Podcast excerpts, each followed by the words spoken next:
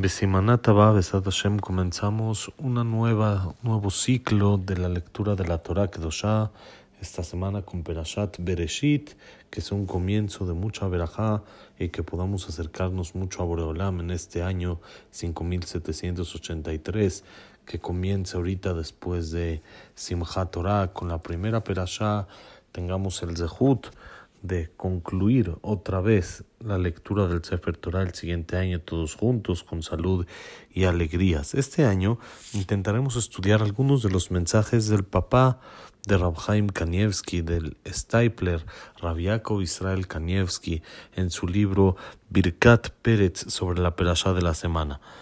En esta perashá, él empieza explicando el tema del pecado de Etz Adat, de la, del árbol prohibido que comieron Adam y Javá, en el que está escrito que Javá dijo del árbol que está aquí en el, en el eh, Gan, en el eh, jardín, dijo Dios que no podemos comer y no lo podemos tocar.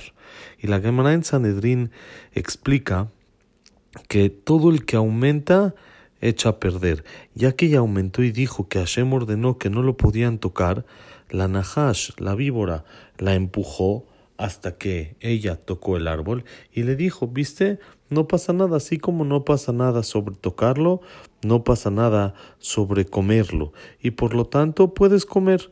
Y aquí parece sorprendente, dice el Jajam, ¿qué es esto que ella misma, ella misma sabía que no era el asunto tocarlo, sino era comerlo, y era una barda que ella misma se puso. Entonces, ¿por qué no se cuidó de esto y entendió de que lo que la tocó no fue el motivo por el cual no fue castigada, ya que ese no era la prohibición?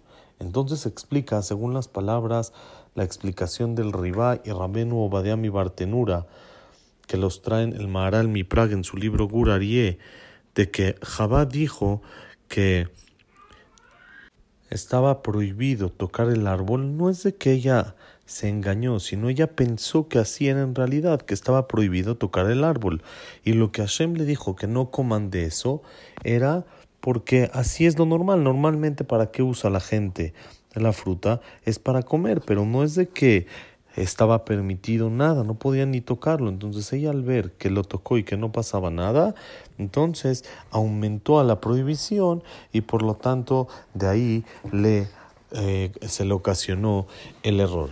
Pero pregunta el jajam que en realidad Jabá comió del árbol por deseo y por placer, y eso está escrito literal en el pasuk. Batere Aisha Kitoba Etzle Mahal Enaim. Vio la mujer que el árbol era bueno para comerlo y era daba, era deseado para sus ojos. Y se entiende que el motivo de esto era porque ella deseaba el árbol. Entonces, si es por deseo, no podemos decir que es porque la víbora la convenció al ver que no pasaba nada. Entonces el Jajam nos explica aquí el secreto que quiere transmitir. Es que en realidad las dos son verdad. Si no fuera por el deseo que ella tenía, según su entendimiento, ella hubiera encontrado respuesta a toda su duda de que por qué cuando lo tocó no le pasó nada. Ella podría haber entendido de eso mismo que no era la orden que Hashem le dio no tocarlo, sino la orden era comerlo, y ya que nada más lo tocó, por eso no le pasó nada. O en el momento que ella vio algo así y ella no escuchó la orden directa de Hashem, sino Adam, su esposo, la dijo, tenía que ella ir con Adam y preguntarle, oye, si ya lo toqué, ¿por qué no me pasó nada? Entonces, ¿qué vemos acá?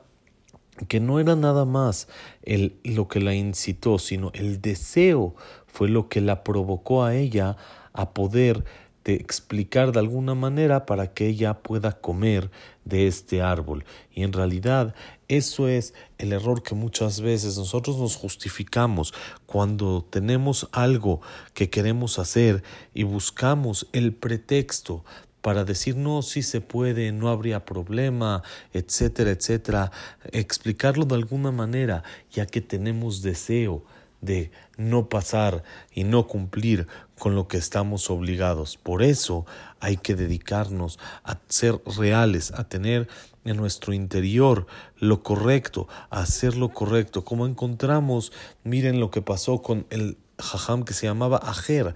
Había una vez un jajam que vio que alguien fue a cumplir la mitzvah de Kibud Abaem de hacer por de mandar a los polluelos, a mandar al pájaro para tomar los huevos, y en los dos está escrito que eso provoca larga vida. Y cuando esta persona lo hizo, en su regreso, cayó y murió. Dijo, quiere decir de que no hay juicio y de que toda la Torah Hasbe Shalom es mentira. Dice, y de ahí salió y se hizo no religioso. De aquí la Gemara aprende, dice, si Ajer hubiera explicado el pasuk que asegura larga vida, como lo dijo Rabbi Jacob que se refiere al Olam Abba, nunca se hubiera equivocado y no hubiera salido de este camino. Pero dice, en realidad, él podría explicarlo de alguna otra manera. Como vimos que ahí había varios hajamim que vieron eso que aconteció y no por eso dejaron la religión, sino buscaron cómo explicarlo, o si no buscaron cómo explicarlo, simplemente entendieron que la falta de entendimiento era en ellos. En realidad la Torah existe y es real y es 100% verdadera y nada más es la persona quien, lo, quien no la entiende. Entonces cuando la persona tiene deseo y quiere hacer algo y eso lo hace buscar el pretexto para poder lograrlo, eso es un problema real. Y eso es lo que le pasó a Jabá, que ella tenía las dos, tenía el deseo por comer y ya que tenía el deseo por comer, por eso no buscó cómo contestar la pregunta y la duda que ella tenía. Por eso tenemos que echarle ganas, fortalecernos en este aspecto de siempre buscar lo correcto y no que nuestros deseos guíen y nos digan qué es lo que tenemos que hacer, que Hashem el sehut de por medio de esto poder siempre ver la realidad y entender que la Torah es perfecta, lo que nuestros hajamim nos dicen es perfecto y si hay alguna pregunta, una falta de entendimiento es en nosotros y el deseo no sea quien nos maneje, sino nosotros podamos manejar nuestro deseo. Shabbat Shalom Umeborach.